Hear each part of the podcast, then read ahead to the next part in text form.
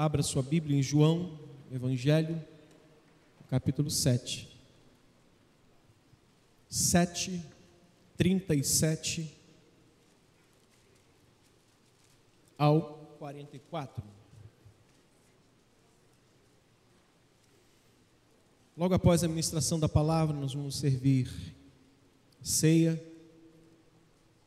distribuir os elementos e a gente vai servir, cear, fazer uma oferta missionária, cantar uma canção e sairmos daqui para vivermos mais uma semana. Vamos lá, estamos numa festa aqui, e esse é o último dia da festa. E no último dia da festa, o grande dia da festa, levantou-se Jesus e exclamou: O que? Se alguém tem sede, venha a mim e beba. Quem crer em mim, como diz a Escritura, do seu interior fluirão rios de água viva. Isso ele disse com respeito ao Espírito que haviam de receber os que nele crescem, pois o Espírito até aquele momento não fora dado, porque Jesus não havia sido ainda glorificado. Então, os que dentre os que dentre o povo tinham ouvido estas palavras diziam: Este verdadeiramente ou é verdadeiramente o profeta. Outros diziam: Ele é o Cristo. Outros, porém, perguntavam: Porventura, o Cristo virá da Galileia? Não diz a Escritura que o Cristo vem da descendência de Davi e da aldeia de Belém, onde era Davi? Assim houve uma dissensão entre o povo por causa dele. Alguns dentre eles queriam prendê-lo, leia o resto do versículo, mas ninguém lhes pôs a mão. Que o Senhor nos abençoe abundantemente com essa palavra, em nome do Senhor. Amém. Ocupe o seu lugar.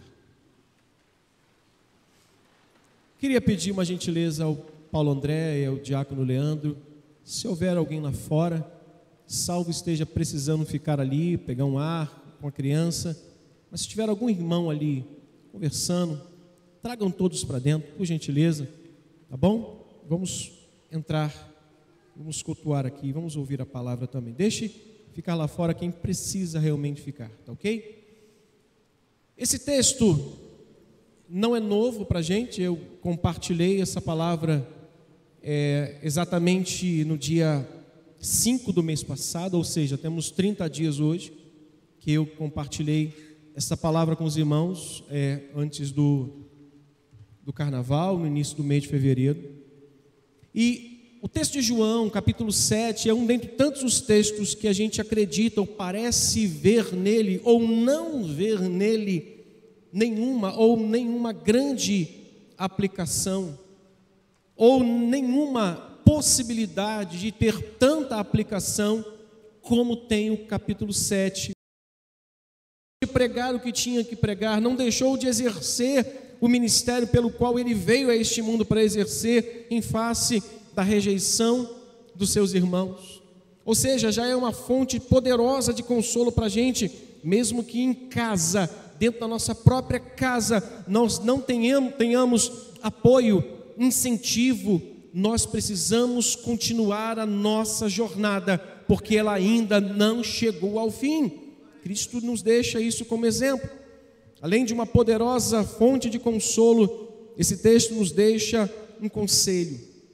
E o conselho é exatamente dentro daquilo que Jesus está vivendo. O ódio dos fariseus, dos religiosos, a incredulidade quanto ao chamado e o ministério de Jesus, ele, ele olha para isso e, e continua seguindo em frente na sua jornada.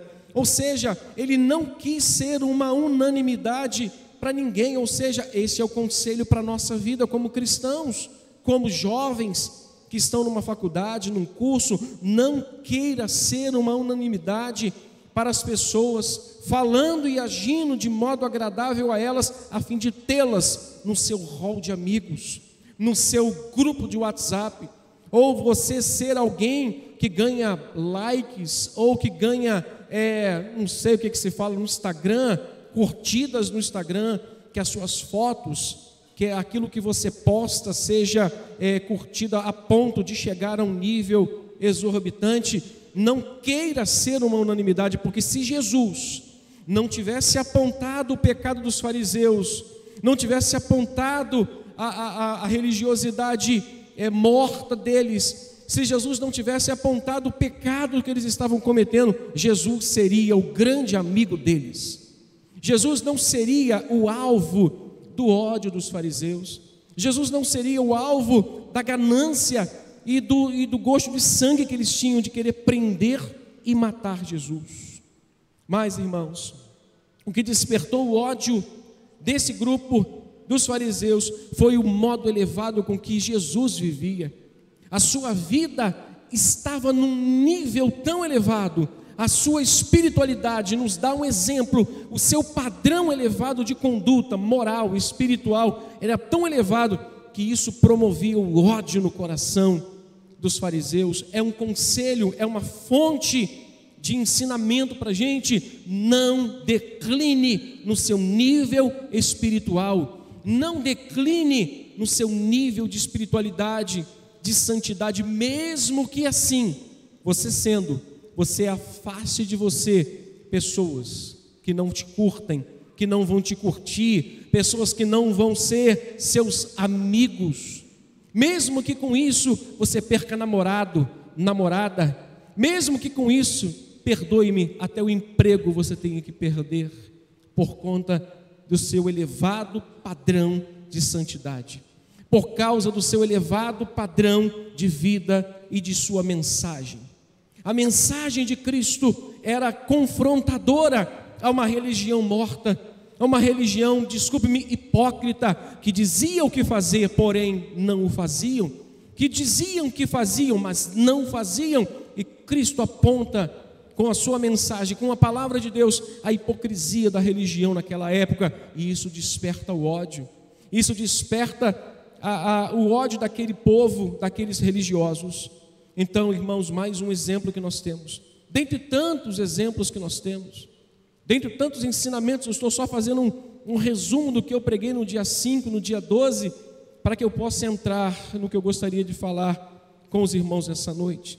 A outra aplicação que esse texto nos traz é exatamente para nós pastores, para nós diáconos, para quem prega, para Jonatas, para Denise, para para o líder Sirico, para os professores do CIAB, professores de escola bíblica.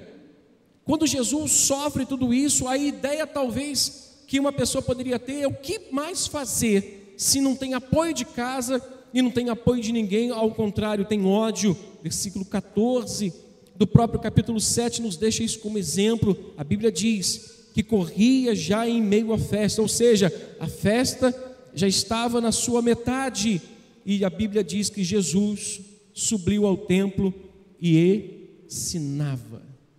Isso me deixa um exemplo de que, mesmo que nós tenhamos e vivamos oposições, mesmo que aquilo que a gente pregue não seja aceito por quem está ouvindo, mesmo que haja confronto da parte de quem está nos ouvindo, nós nunca devemos de abandonar a missão pela qual Cristo nos chamou. Mesmo que a gente, bispo, ontem sábado pela manhã, novamente nos contou o testemunho de que no dia da inauguração, ou no dia especial aqui na Tertuliano de Melo, ele estava descendo para Santa Ceia, o telefone toca e alguém diz para ele: Bispo, suas duas filhas foram sequestradas.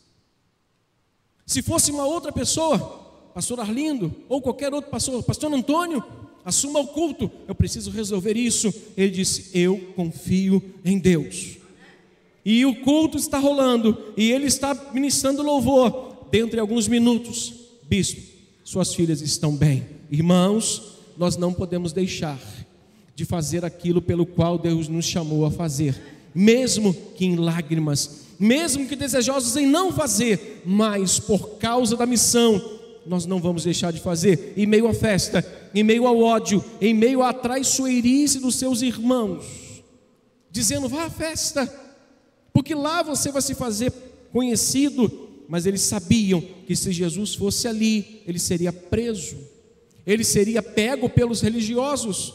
Mesmo com tudo isso, a Bíblia diz, as sagradas escrituras dizem que ele subiu ao templo e não parava de exercer o seu ministério. Não pare de exercer o seu ministério, mesmo em lágrimas, mesmo sofrendo, mesmo chorando. Meu pai faleceu. À noite, eu estava no púlpito pregando. Meu filho estava internado. E os médicos disseram: que ele estava mal. E eu estava aqui na igreja pregando. Eu estava aqui louvando o Senhor. Porque quanto eu cuido das coisas de Deus, Deus cuida das minhas coisas. Enquanto eu cuido, ajudo a cuidar daquilo que pertence a Deus, Deus cuida daquilo que pertence a mim, que é a minha família.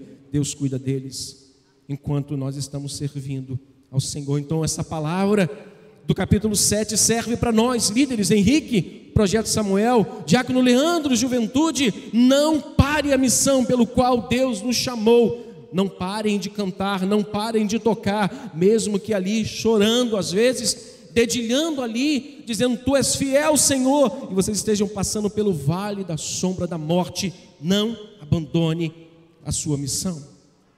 Mas também tem um grande ensinamento para toda a congregação porque em meio a esta festa, a congregação, que era o povo judeu, os que estavam participando da festa, começaram a atiçar ainda mais a ira do, dos judeus contra Jesus. E começou uma, uma série de implicações para lembrá-los de que Jesus de fato era um transgressor da lei de Moisés. Desculpe-me.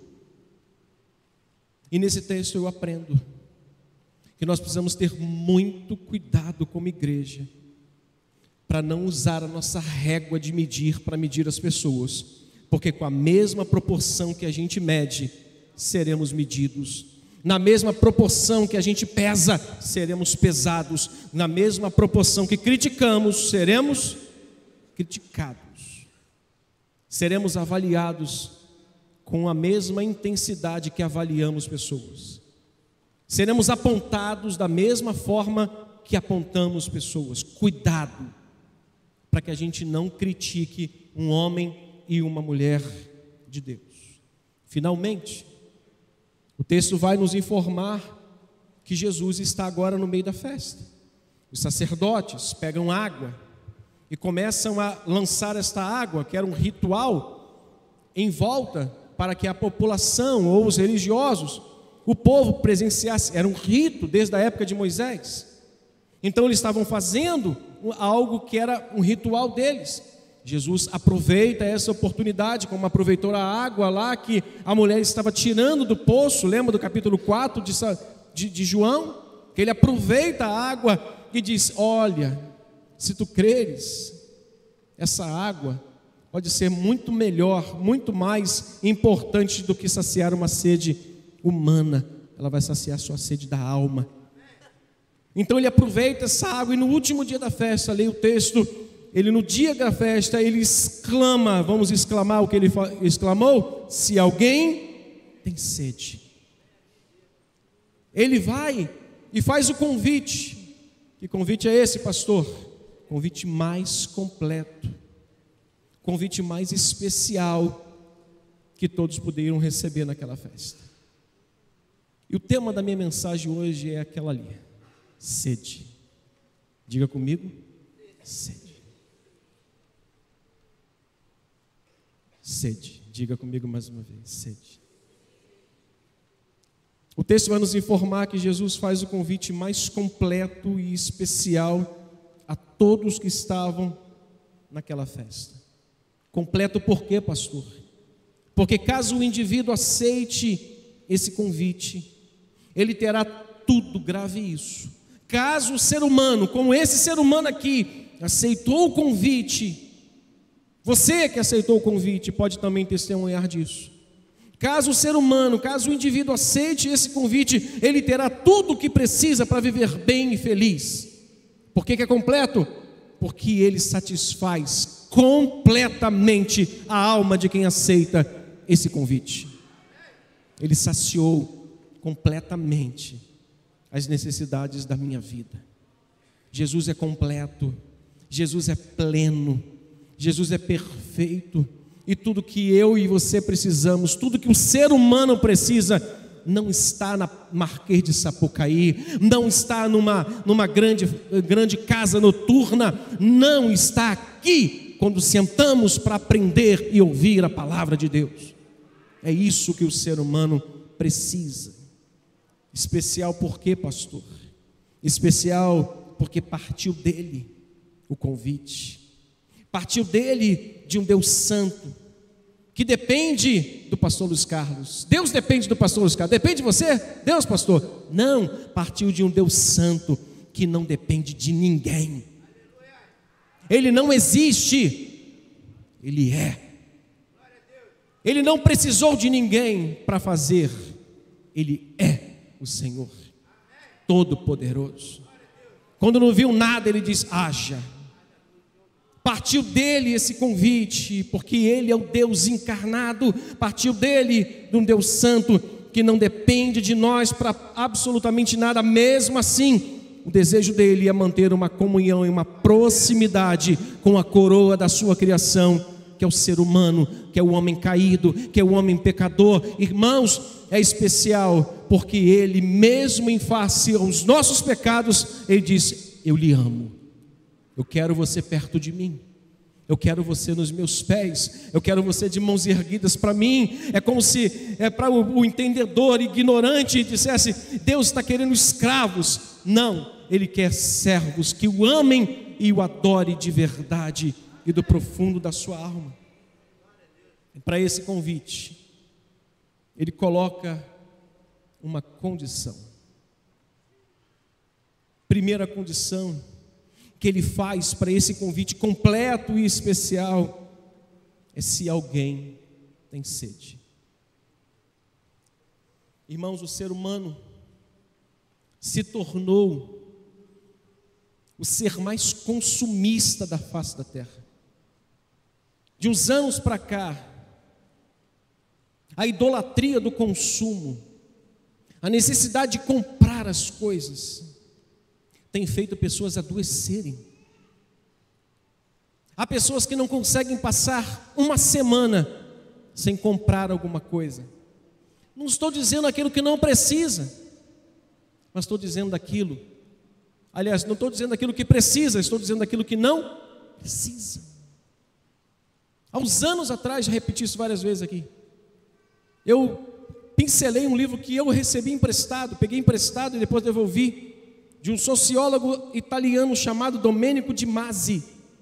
O nome do livro é O Ócio Vicioso, e uma das partes do livro ele diz: o ser humano, ele compra o que não precisa, com dinheiro que ele não tem, para mostrar uma coisa que ele não é.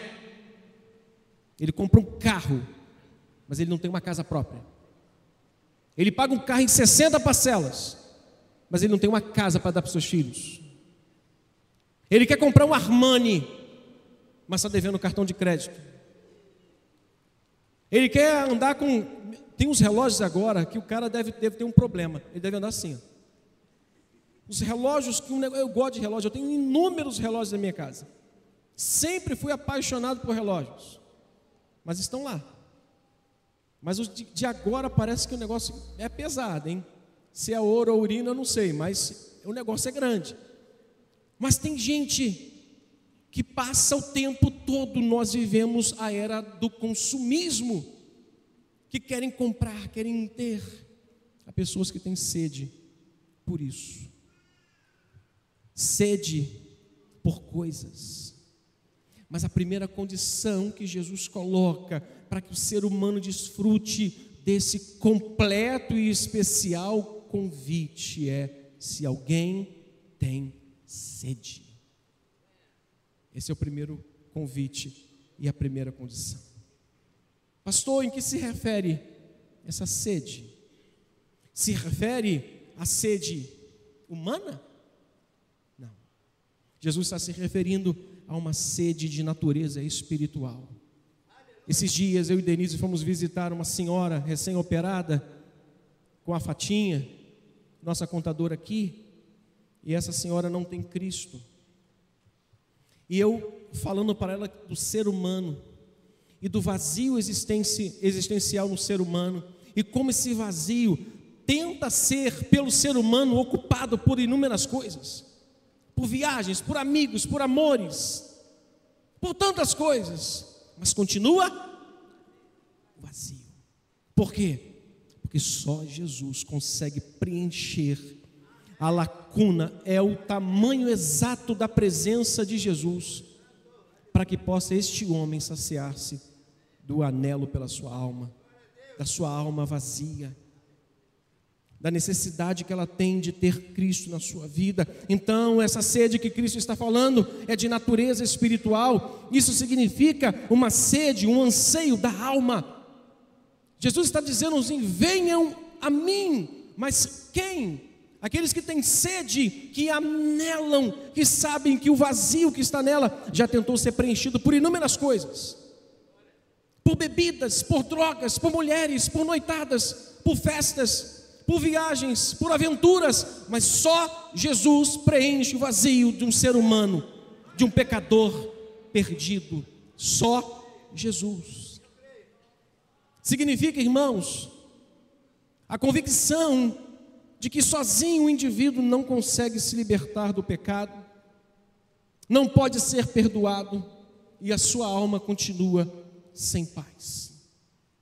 Essa sede que Jesus está dando como condição, venham a mim. Se alguém tem sede, essa sede significa também o ser humano que não consegue se libertar sozinho.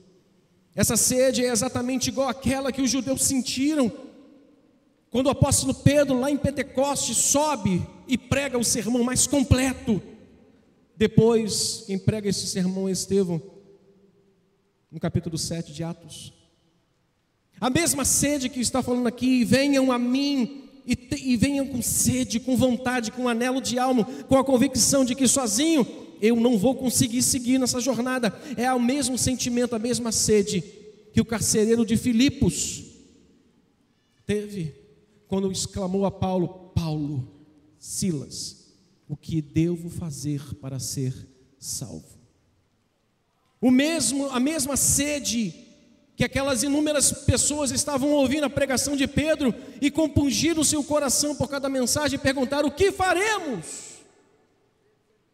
Agora, diante disso. Quisera Deus alguém agora aqui no meio da congregação perguntar: Pastor, sendo assim, o que eu devo fazer para ser salvo?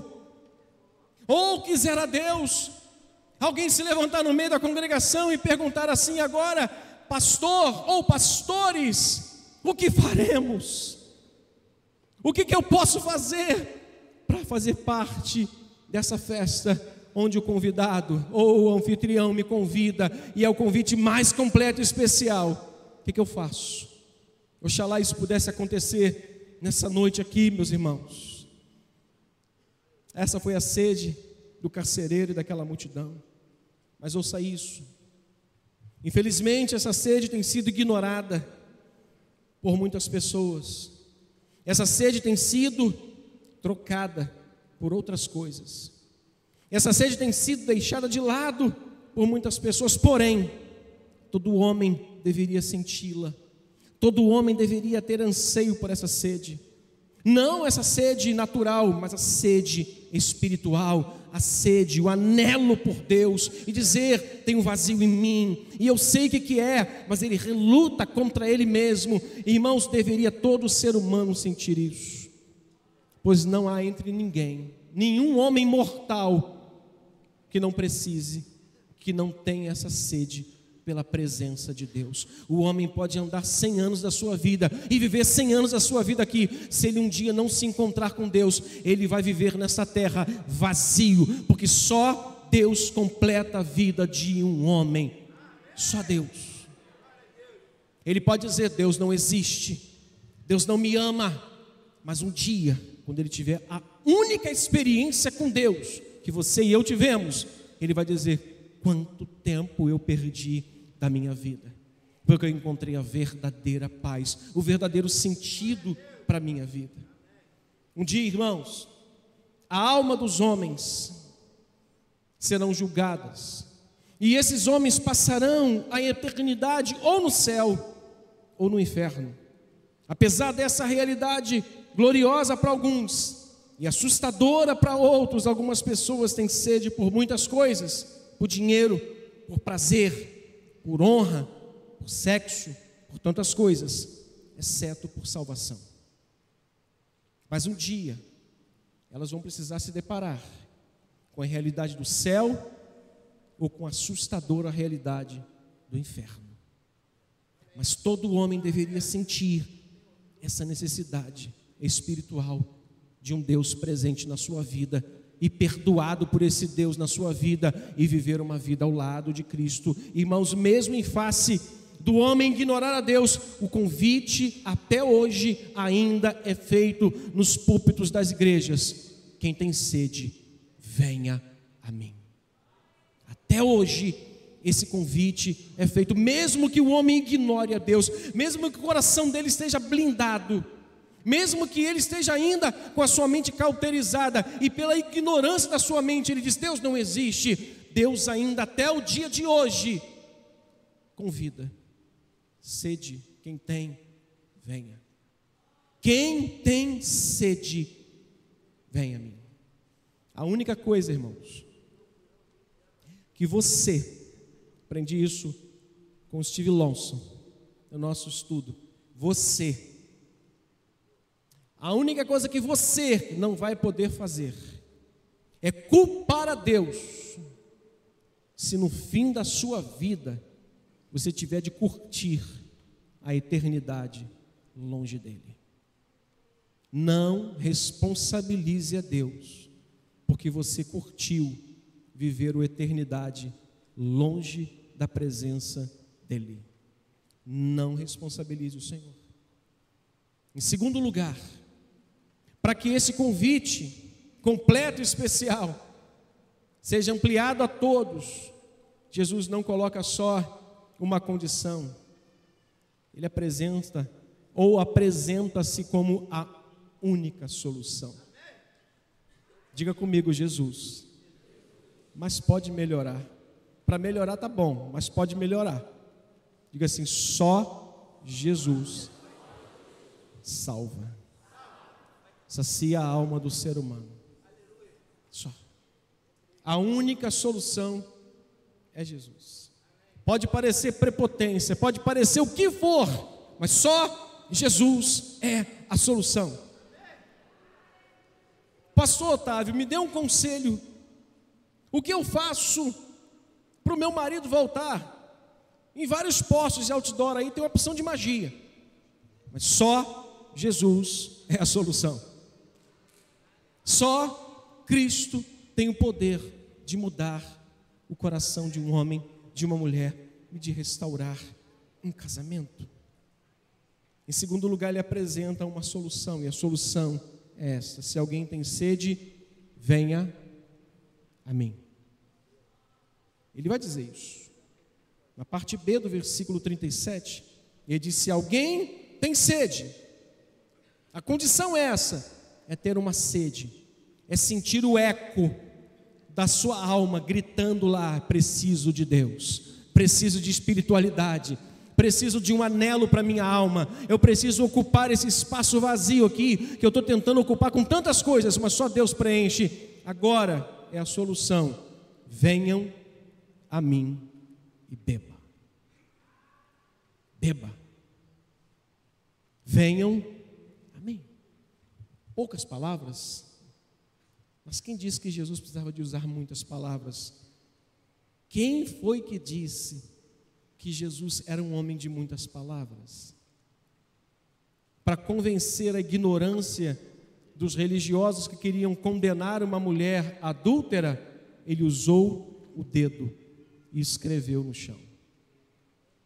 Às vezes a gente quer argumentar e quer entrar num debate com a pessoa, achando que a gente vai vencê-la pelas palavras. Nosso silêncio traz a resposta de Deus ao coração dos incrédulos, dos ignorantes, emudece a inteligência dos ignorantes, emudece a ideia de que eles têm razão.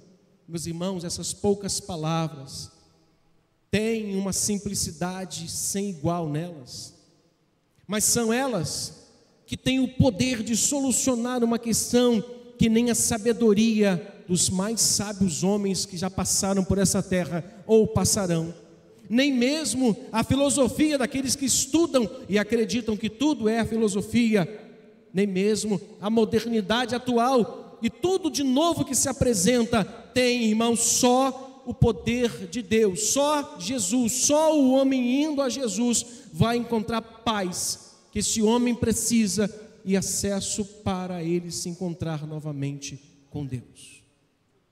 Romanos 5, versículo 1. Justificados, pois, mediante a fé, temos paz com Deus, por meio de quem? Por meio daquele que deu a sua vida na cruz do Calvário. Só Jesus tem essa solução. Ele está dizendo, no meio daquela multidão, no meio daquela festa: se alguém tem sede, eu sou a solução. Se alguém tem sede, Venham a mim, porque eu sou a solução. Essas poucas e simples palavras, irmãos, atravessaram séculos, passaram por inúmeros púlpitos, foram pregados por inúmeros pregadores, atravessou noites, povos, mas até hoje traz consigo o mesmo poder essas palavras traz consigo o mesmo poder. Quando o homem vai até Jesus, tem sede de espiritualidade, tem sede por Jesus e entende que não existe dois caminhos, mas só um caminho, indo a Ele, esse homem consegue se libertar do peso e da força que o pecado exerce sobre a sua vida você não consegue sozinho. Pastor, estou tomando um remédio para parar de fumar. Jesus é o maior remédio, Ele é a solução. Me perdoem aquilo que eu falei. Não discrimino, não desmereço o profissional da psicologia, da psiquiatria, da psicanálise, da psicoterapia. Só que, meus irmãos, Otávio está falando. Eu me responsabilizo pelo que eu falo, não pelo que as pessoas entendem. Otávio está falando. Eu agora para encaminhar alguém para um psicólogo que entra no meu gabinete, primeiro eu vou orar, para depois eu encaminhar. Se Deus quiser curar, menos um trabalho para o psicólogo. Se Deus não quiser curar, é mais um trabalho para o psicólogo. Mas antes, eu não vou encaminhar, eu vou impor as minhas mãos de Jesus. A tua palavra diz: se imporem as mãos sobre os enfermos, eles serão curados. Se expulsar, se em meu nome vier demônio, vocês podem expulsar. Eu agora vou orar antes de encaminhar. Eu estou falando isso em meu nome. Não estou dizendo isso que o bispo vai fazer ou que os pastores vão fazer. Eu, Otávio, quando alguém entrar no meu gabinete para sentar comigo e me pedir algum conselho, alguma ajuda, eu primeiro vou orar para depois eu encaminhar. Poucas são essas palavras, irmãos mas atravessaram séculos e até hoje carregam consigo o mesmo poder poder para libertar a alma dos homens aprisionados, poder para libertar dos vícios, da prostituição, poder para restaurar o homem da queda, restaurar aqueles que flertaram com o pecado e caíram. Só Jesus tem o poder de reerguer novamente essas pessoas.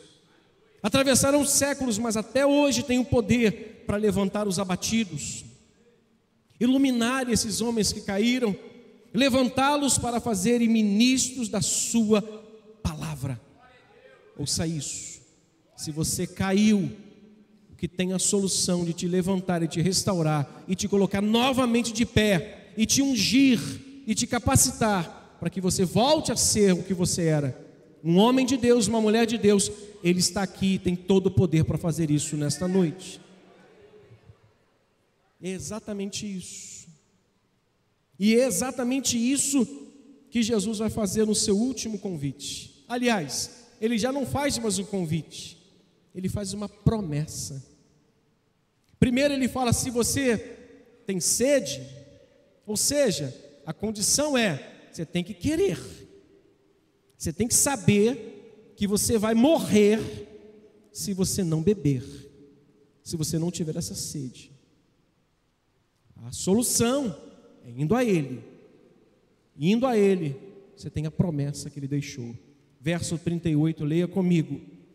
Quem, mas essa igreja é pentecostal. O bispo Rubem é um homem pentecostal. Então nós vamos ler como pentecostais. Amém? Pentecostais.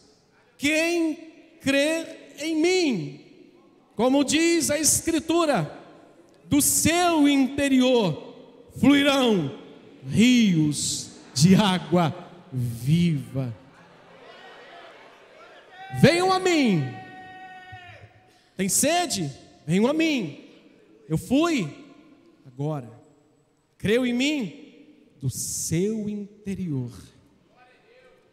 De dentro desta alma que agora é preenchida pela presença de Jesus, que antes estava eco, vazia, agora está cheia de Cristo, do seu interior. Irmãos, não é do seu interior, não, porque a gente não tem nada para dar, mas é do interior que agora tem Cristo, é habitado pelo Espírito Santo, é alimentada pela pregação da palavra de Deus, é alimentada por joelhos que se dobram do seu interior, fluirão rios de água viva. Esses dias, o pastor Sérgio vai lembrar, recebemos um telefonema dizendo: tem uma água saindo de um determinado lugar aqui. Deve ser um cano furado. Aí eu chamei um amigo especialista nisso. Disse: Não é não, pastor. Não é não. Está brotando da rocha. Está saindo de dentro da rocha. Não é cano furado. É a rocha que está exalando, está saindo, ela, ela, ela transbordou e está saindo. Se você abrir um buraco ali e deixar aquela lama descer, você pode pegar um copo d'água ali e beber, que é a água mais pura que você vai beber na sua vida, do seu interior. Se eu fui, se eu recebi como a minha solução, do meu interior brotará uma água abundante. Eu vou beber, você vai beber, ele vai beber, nós beberemos, todos beberão. Do seu interior, essa é a promessa. As palavras finais de Jesus, revelando a promessa para os sedentos, possuem uma bênção em dobro. Eles fluirão rios de água viva do seu interior.